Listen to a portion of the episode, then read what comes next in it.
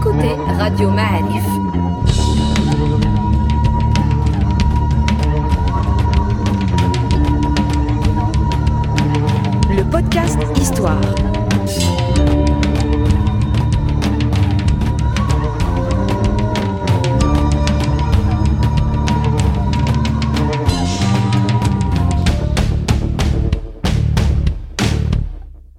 La saison 3 du podcast Histoire vous est offerte avec le soutien de Maroc Télécom. Bonjour les amis, bienvenue sur Radio Ma'alif, un nouveau podcast Histoire. Nous sommes aujourd'hui avec euh, Mustafa Jlor. Bonjour Mustafa. Bonjour. Alors, euh, je vous présente, vous êtes anthropologue et vous êtes chef de division au ministère de la Culture, donc on est dans le système là. Merci de nous accueillir. Et en fait, vous êtes euh, celui qui s'occupe de la sauvegarde du patrimoine immatériel. C'est-à-dire que vous êtes le point d'entrée euh, de, de, ce genre de dossier, c'est ça? Euh, En fait, euh, je suis le point focal national de la Convention 2003 pour la sauvegarde du patrimoine immatériel de l'UNESCO. D'accord. Alors, c'est quoi la Convention 2003 La Convention de 2003, elle est venue remplir un vide parce qu'il y avait une convention de 1972 concernant le patrimoine mondial. Donc, tout ce qui est les monuments et sites, le côté matériel a été laissé de côté, donc euh, il y a une lacune. Ils se sont rendus compte qu'effectivement, il y a un pan de patrimoine qui manque, c'est le matériel. C'est-à-dire le matériel, c'est quoi? C'est beaucoup de medina, beaucoup de, de monuments Oui, le matériel euh, comporte deux catégories essentielles. Tout ce qui est mobilier, mobilier, c'est-à-dire euh, les statues, les manuscrits, etc., qu'on mm. peut faire bouger. C'est physique, c'est tangible, mais qu'on peut bouger. Il y a tout ce qui est figé, c'est.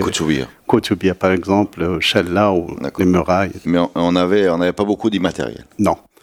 Il faut attendre euh, la convention de 2003 pour que l'UNESCO. Euh, il y avait des recommandations, il y avait des mais c'était pas, euh, il n'oblige pas les États à préserver, à sauvegarder le patrimoine Moi, immatériel. J'ai une question. À quoi ça sert d'être inscrit au patrimoine immatériel? Qu'est-ce que ça apporte en fait? Pourquoi il faut le faire? Euh, L'inscrire au niveau de l'UNESCO, oui. vous voulez dire. Ouais.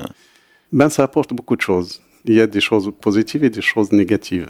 Et les choses positives, c'est que on fait valoriser un patrimoine national, il devient international. C'est la question de l'universalité du patrimoine. Mmh. Il y a aussi l'assistance technique, il y a l'assistance financière, il y a ce qu'on peut dire. L'UNESCO donne de l'argent pour préserver le. Il y a possibilité. La convention, il y a des bourses pour ça. Enfin, euh, des... La convention de 2003, il a l'avantage euh, d'offrir et de permettre euh, des subventions de l'ordre de 100 000 dollars. Pour et préserver même, une. Même au-delà de 100 000 dollars, donc c'est un autre mécanisme, toujours dans le cadre de la Convention de 2003. Mais il y a cette possibilité de demander l'aide financière. Et euh, paradoxalement, il y a peu de demandes de financement du patrimoine immatériel. C'est ce que a remarqué l'organe de la Convention 2003. Il y a peu de demandes de subventions. Au Maroc, il n'y en a que deux, deux cas. Celui des champs féminins de Tcharoudant, qui n'est pas inscrit, mais c'était une demande financière. Il y a aussi le, celui de Teskiwin qui a une, obtenu une aide financière sur ce point.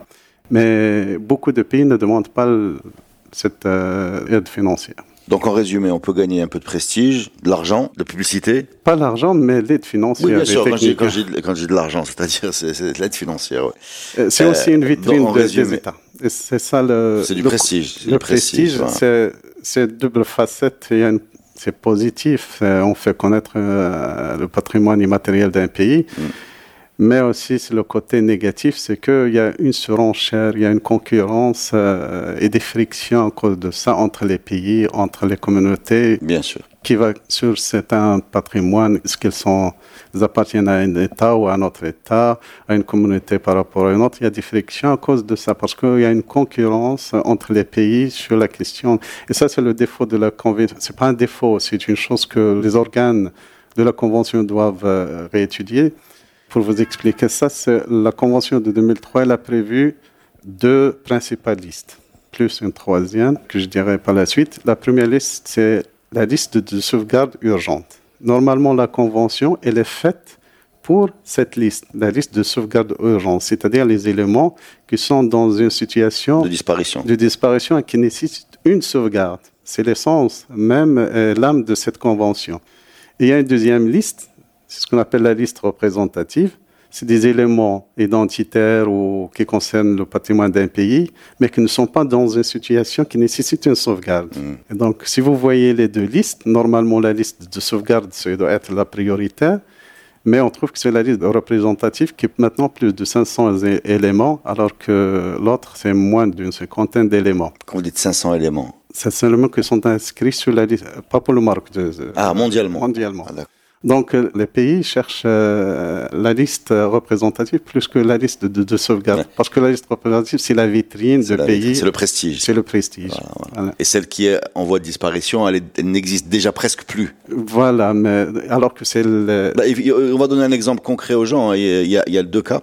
Il y a le cas des Gnawa, qui ont été inscrits, et le cas des Teskiwin, qui sont des traditions de chant et de danse du Moyen Atlas, je pense. Ou de Haut Atlas. Du Haut Atlas, du Haut Atlas, qui date des Saadiens, si je me oui. Voilà, avec des petites épaulettes rouges. Vous voyez bien, si je vous parle des deux, lequel a fait le plus de bruit? Qui était menacé de disparition. Grâce à cette inscription, on va pouvoir euh, maintenir la tradition. Mais en même temps, les Guénawa que tout le monde connaît, ça, donne une fierté à tout le monde, parce que c'est beaucoup plus populaire. Donc c'est ça les deux listes, en fait. C'est deux listes. Malheureusement, on doit normalement inverser les deux listes. Il y a un troisième, euh, une troisième liste, c'est plutôt un registre de bonnes pratiques.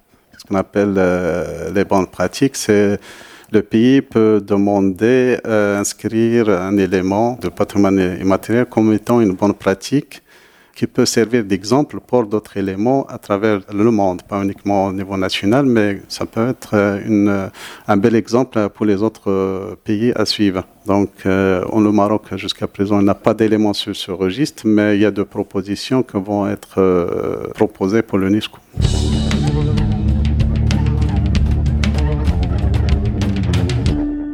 Alors, euh, regardons un peu qu'est-ce qu'on a inscrit au patrimoine immatériel jusqu'à présent. Les Gnawa.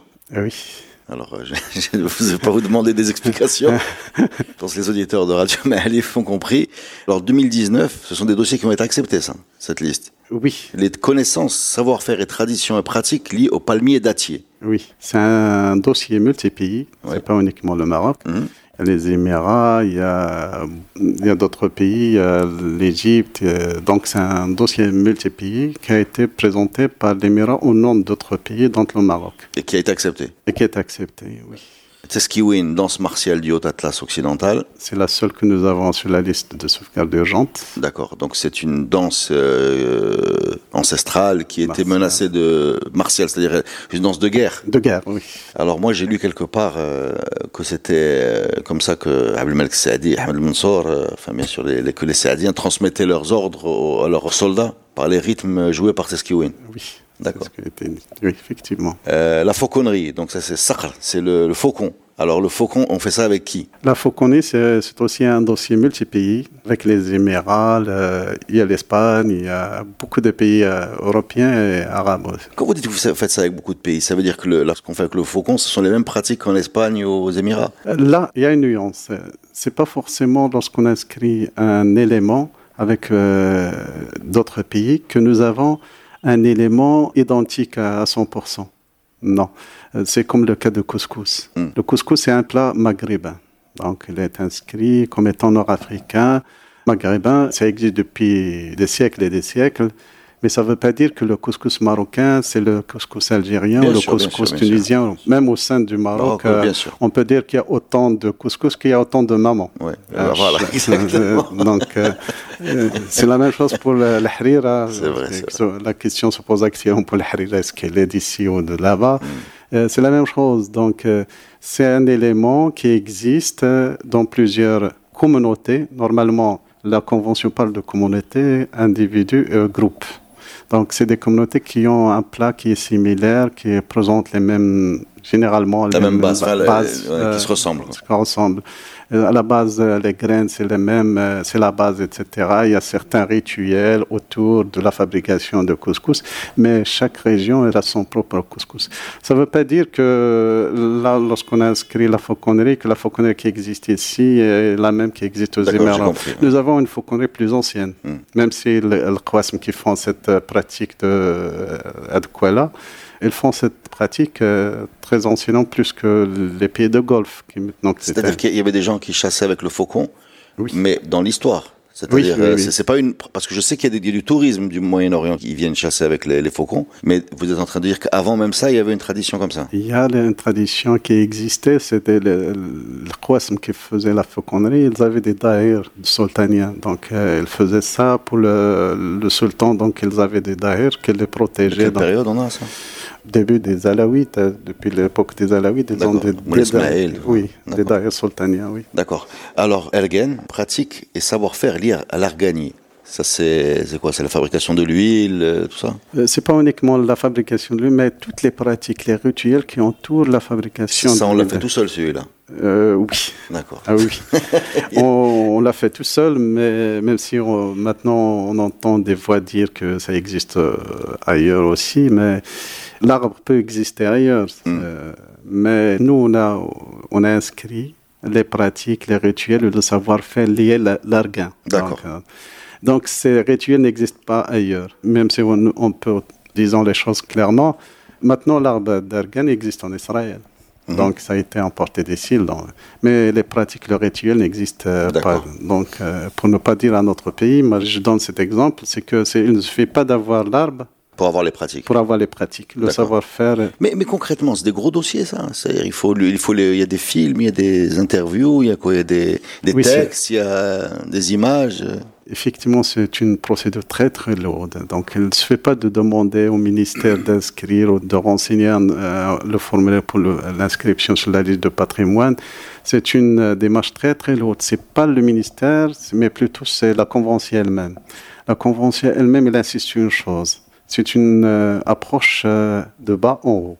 C'est pas de top-down. Ça veut dire quoi? Ça veut dire que c'est la communauté qui décide. Il faut que la communauté décide d'inscrire son patrimoine à elle. Oui, oui. C'est pas, c'est pas, c'est pas l'État. C'est pas l'État. C'est pas l'État. L'État a une autre fonction. C'est pour ça que quand on a vu les Gnawa euh, euh, dans, dans la commission, on a vu le Mal Absam Alikin, donc il représente, enfin, ça vient, ça vient des gens qui pratiquent, quoi. Donc c'est pas une affaire de ministère, en fait. Non, c'est pas une- le ministère ou l'État. Il a la, la fonction, le rôle euh, de coordonner, d'orienter, de renseigner le document officiel, parce que quand même c'est l'État qui est l'interlocuteur de l'UNESCO. C'est le ministère de la Culture qui est Oui, vous savez que- quels sont leurs critères à ces gens-là Quand c'est une commission. hein. Bien sûr, une commission au niveau de, de l'UNESCO. Oui, oui.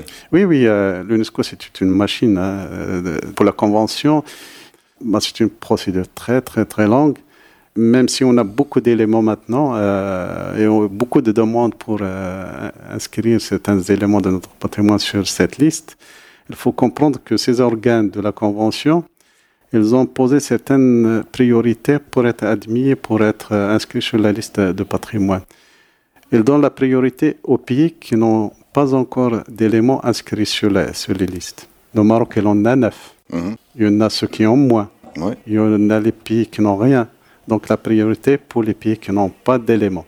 Deuxième priorité, elle donne la priorité aux éléments qui vont être inscrits sur la liste urgente. D'accord. Des choses qui sont en, en état de. de- D'urgence, voilà. Troisième des choses, il donne la, priorité aux dossiers multi-pays, c'est-à-dire les dossiers qui viennent de plusieurs pays. Donc, ils veulent inscrire un élément commun. Et la quatrième priorité, bien sûr, ceux qui ont moins d'éléments. C'est la quatrième euh, priorité. Ce qu'il fa- faut savoir aussi, c'est que vu que c'est une machine très lourde de, de dossiers, ils ont arrêté le nombre de dossiers chaque année à étudier à 50 50 pour tous les pays. pour tous les pays. Donc c'est très peu. C'est très peu. D'accord. Vu ainsi que nous avons déjà neuf euh, éléments, les chances de faire passer plusieurs éléments chaque année, c'est, ils sont minimes. Parfois, on peut dire que les chances sont euh, zéro. Si on arrive à passer un élément par an, c'est un exploit.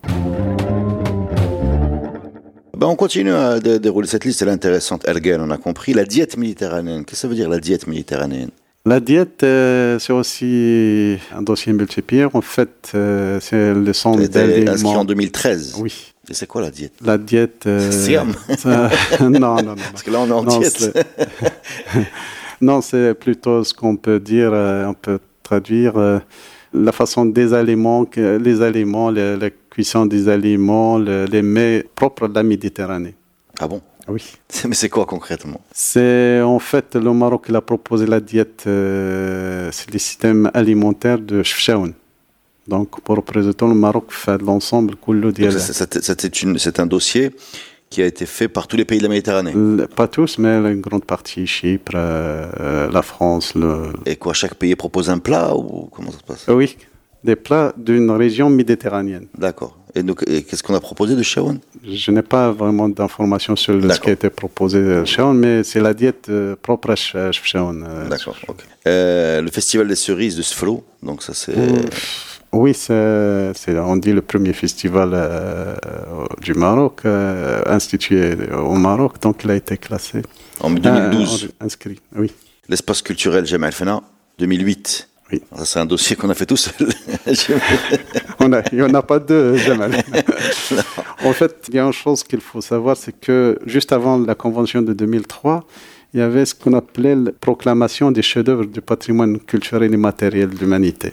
Avant la convention, avant ces listes, il y avait tout un programme, ce qu'on appelait la proclamation des chefs-d'œuvre du patrimoine culturel et matériel de l'humanité. Le Maroc, on avait deux, Jamal Fna et le Moussim de Tantan. Donc, elle existait bien avant les listes de la Convention. Donc, dans la, Convention de 2003, elle s'est posé la question qu'est-ce qu'on va faire? C'était une 90 éléments proclamés comme chef-d'œuvre du patrimoine culturel et matériel mondial. Qu'est-ce qu'on va faire de ces 90 éléments? Donc, euh, il y a une partie de la convention qui dit que tous les chefs-d'œuvre vont automatiquement classé comme étant euh, patrimoine culturel euh, immatériel sur la liste euh, représentative. D'accord. Y compris Jamal Fna. Jamal Fna et le Moussem de Tantan. On arrive à 2020, l'inscription du couscous qui a fait beaucoup de bruit parce qu'elle a été faite avec l'Algérie, la Mauritanie, la Tunisie et la Libye. Non, il n'y a pas de Libye. Bon, les quatre. Euh, ça, la Tunisie, Algérie, Maroc, euh, Mauritanie. Voilà, voilà. Alors, est-ce que, que, vous comprenez, vous, les gens qui sont euh, indignés du, du, fait que ça a été. Enfin, beaucoup de Marocains voient le couscous comme quelque chose de très, très marocain et uniquement marocain. Et peut-être se rendent pas compte que c'est un vrai plat maghrébin et pas seulement marocain. C'est un plat qui était historiquement maghrébin, nord-africain, et ensuite il est devenu international, il est maintenant français, il est sicilien, il est, espagnol. Il y a une chose qu'on oublie, c'est que en Sicile, c'est l'Italie, il y a plat de couscous. Donc, euh, il est très ancien aussi parce qu'il y avait la présence euh, nord-africaine maghrébine en, Sicile. Donc il y a transfert culturel, donc il y a cette identité culturelle méditerranéenne nord-africaine en Sicile. Il y a ce couscous euh, aussi qui existe en Italie, en France, avec l'immigration, etc. Donc c'est un plat qui est devenu international, mais son origine il est maghrébine. Dire qu'il est typiquement marocain, algérien, ou typiquement algérien, ou typiquement tunisien, ou typiquement mauritanien, c'est faux historiquement chaque pays a ses, propres spécificités culturelles concernant la préparation de couscous. C'est tout ce que la garniture, etc. C'est propre. Même au sein du Maroc, le couscous de fesse n'est pas le couscous de. Vous l'avez très bien dit. Il y a autant de couscous que de maman. De, maman, de maison. cette question de couscous, c'est vraiment c'est, très intéressante parce qu'il a mis en évidence une réalité que l'UNESCO, que la Convention de 2003 doit étudier profondément, c'est la question de la propriété intellectuelle. La Convention de 2003, il faut être clair sur ce point, la Convention de 2003 ne parle pas de propriété intellectuelle. Il y a un organisme international de l'UNESCO qui s'occupe de la propriété intellectuelle, c'est l'OMPI. C'est l'Organisation mondiale, mondiale de la propriété intellectuelle. C'est un organisme totalement différent de l'UNESCO donc euh, la question de la propriété intellectuelle, c'est là où elle doit être vue pour la question du Maroc sur tout ce qui est savoir artisanal, etc. Et je pense que le Maroc, il siège bien sûr sur euh, l'Empire. Je ne sais pas si c'est l'OMPIC, c'est l'Office marocain de la propriété industrielle et culturelle. Mais quand vous dites la propriété intellectuelle, oui. est-ce qu'on peut comme ça poser de la propriété intellectuelle pour des plats ou pour des, des traditions? C'est-à-dire c'est des propriétés par pays c'est là où il y a problématique. C'est que c'est un patrimoine national d'une communauté ou de groupes d'individus. Il n'y a pas une personne qui peut revendiquer effectivement la propriété intellectuelle euh, d'une chanson. Mais même les Gnawa, par exemple, les Gnawa, vous savez qu'il y a des Gnawa en Algérie. Oui. C'est un art qui est très populaire au Maroc et sans doute qu'il y en a la, la, plus grande partie mhm. et ils sont les plus visibles, mais il y a des Gnawa même en Tunisie. Oui. Alors, euh, comment on fait avec ces, ces cas-là? Non, je ne parle pas de ça, mais je parle de, par exemple de savoir artisanal. Hmm. Si vous avez un tapis, vous avez un savoir-faire qui est à, ce tapis. C'est difficile de dire qu'effectivement ce tapis appartient à une personne qui l'a fait, Mais on dit par exemple que ce tapis appartient à la tribu des Wawsgate. C'est ce qu'il y a de nous le tapis Wawsgate, par exemple. D'accord. Le ministère, de, je pense, de tourisme et de l'artisan, il a fait un grand travail sur cette question. Donc, euh, il a recensé, inventorié, il a fait tout un site sur, le, par exemple, la question du savoir-faire lié à certains éléments artisanaux.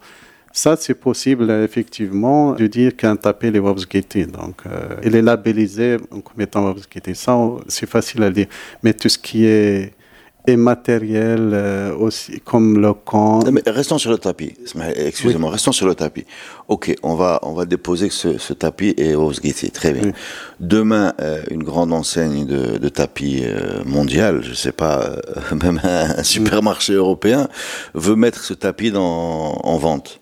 Est-ce qu'il y a des flux financiers de prévus? Est-ce qu'il a le droit? Est-ce que c'est libre? Je pose la question vraiment naïvement. Je n'ai Ah pas la oui. réponse. Il n'y a pas moyen, il y a pas moyen Voilà, c'est bien ce que je disais. Donc il n'y a, pas, moyen, de contrôler. Voilà. Tant que le, Mm. euh, cet euh, organisme, tant que le Maroc n'a pas saisi l'empire comme étant le, ce patrimoine de tapis, il est purement Wawsgate, il appartient à la communauté de Wawsgate, toutes les répercussions économiques de la société qui fabriquait ce tapis ou a imité ce tapis. Donc, il n'y a pas moyen de faire revenir cet argent, ou d'injecter cet argent, une partie de l'argent à la, communauté Wawsgate. D'accord. Non, il n'y a pas moyen. Donc, le problème reste posé. Et la convention de 2003, elle, elle, elle a complètement mis de côté la question de la propriété intellectuelle et elle dit clairement dans la littérature euh, de la convention que inscrire un élément sur la liste de patrimoine immatériel ne veut pas dire que vous avez la, La propriété la intellectuelle. propriété intellectuelle de cet élément. Donc, on peut inscrire autant d'éléments. Je vous donne quelques exemples.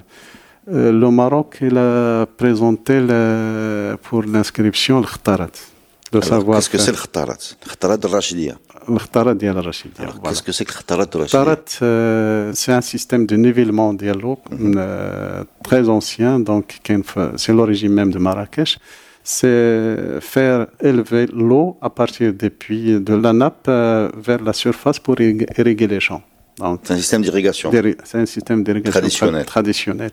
sans électricité. On ne peut pas dire qu'il est marocain, uniquement marocain. Ça existe euh, depuis l'Afghanistan, l'Iran, la- les pays de Golfe, euh, la Libye, l'Algérie, euh, jusqu'à chez nous.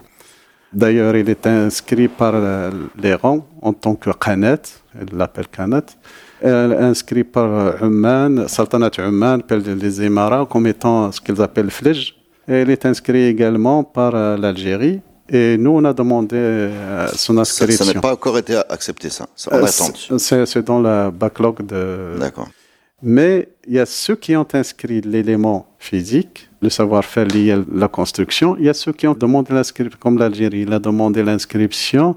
Il a inscrit plutôt les systèmes, la répartition des eaux, Mhm. Le Fougarat, ils les appellent Fougarat chez eux. Donc, c'est- ils ont inscrit l'UNESCO le système de répartition des eaux.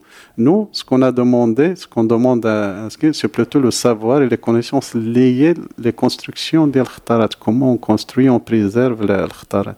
Donc, c'est un élément physique, tangible, qui est le même, mais ce qu'on demande comme inscription, c'est le côté immatériel qui est différent. Eux, c'est la répartition des eaux, et nous, plutôt, c'est le savoir lié à la construction la- et la préservation des khtarat. D'accord. Donc, chacun a sa stratégie, en fait. Voilà.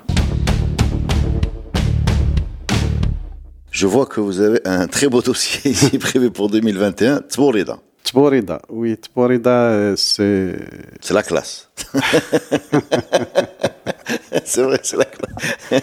Ça m'a échappé, mais c'est vrai. Euh, c'est vrai. c'est vrai, c'est la classe. vrai.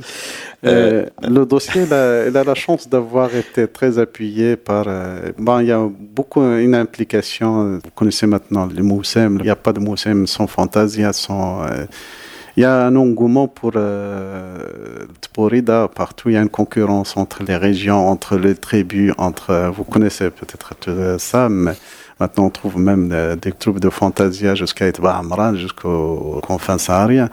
Donc euh, c'est un dossier qui a. Qu'est-ce qu'il y a dans ce chance. dossier Ben, on, a- on va inscrire tout ce qui est rituel, rite, connaissance. est-ce que ça va jusqu'aux objets physiques, les selles, les... Oui, oui, le savoir, il y a le savoir-faire qui la- est derrière. le- cuir, Le, le- cuir, oui, ouais. oui. D'accord, la chorégraphie, enfin tout ce qui est matériel. oui. D'accord, d'accord. Et donc ça, c'est pour 2021. Ça, C'est tout seul qu'on le fait. Oui, tout ça. C'est les Marocains. Oui. D'accord. Non, parce que j'essaie de vous, de éviter, vous les ennuis. parce a beaucoup parlé des, des, des candidatures. Euh, et je vois un autre euh, dossier pour 2021-2022, le Melhoun. Oui. Pareil, le dossier devrait être accepté, vous pensez? Ben, euh, il passera certainement euh, quand euh, son temps arrivera, mais c'est un dossier qui était très bien fait. Et sur ce dossier, je suis dernièrement la polémique sur la question de Melhoun. euh, Quelle polémique? Oui, toujours la polémique sur la question des textes de Melhoun qui ont été soi-disant euh, euh, attribués à des auteurs étrangers, algériens. Il y a une polémique sur ça sur les réseaux sociaux. Mais ce qu'il faut savoir, c'est que le ministère de la Culture, il a renseigné le formulaire comme il se doit. Il l'a envoyé aux instances de l'UNESCO. Il est sur la liste d'attente après euh, Mhm. Tborida. Et ce qu'il faut savoir également, c'est que l'Académie du Royaume du Maroc, il a fait un énorme travail. Il est malheureusement peu, peu connu, mais il a édité une encyclopédie de Melhoun marocain.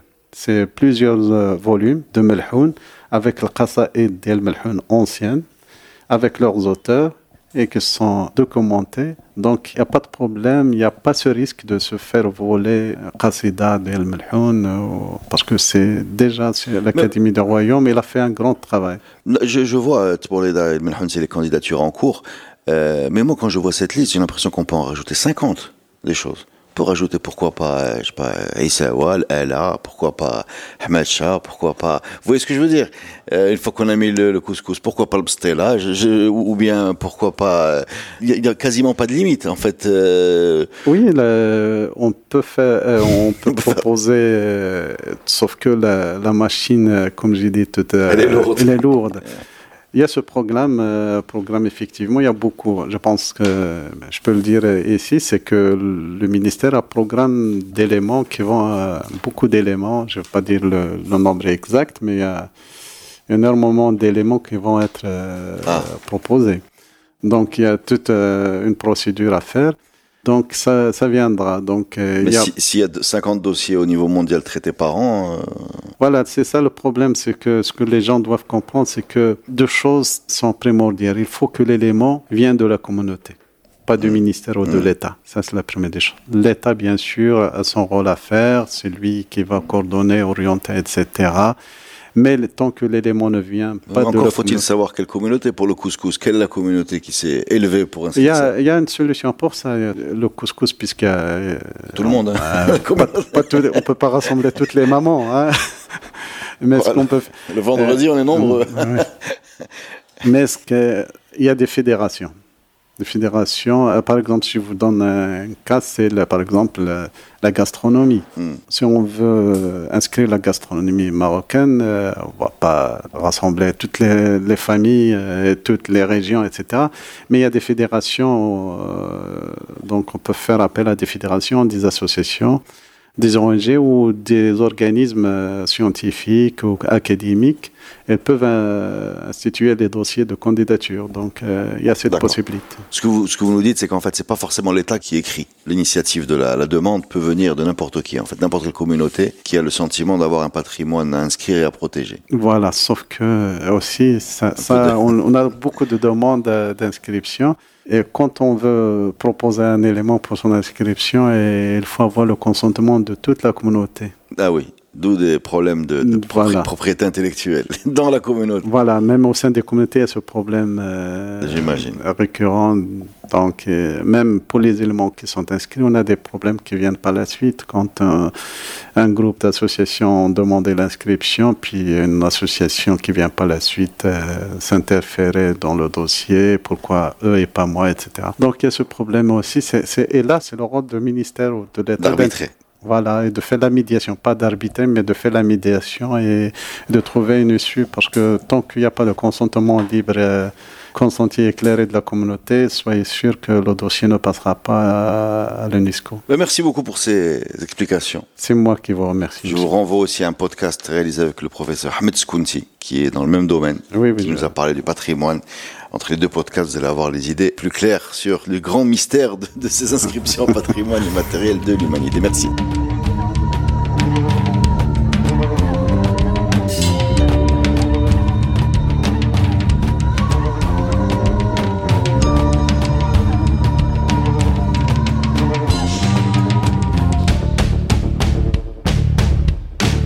La saison 3 du podcast Histoire vous est offerte avec le soutien de Maroc Télécom. Maroc Télécom, un monde nouveau vous appelle.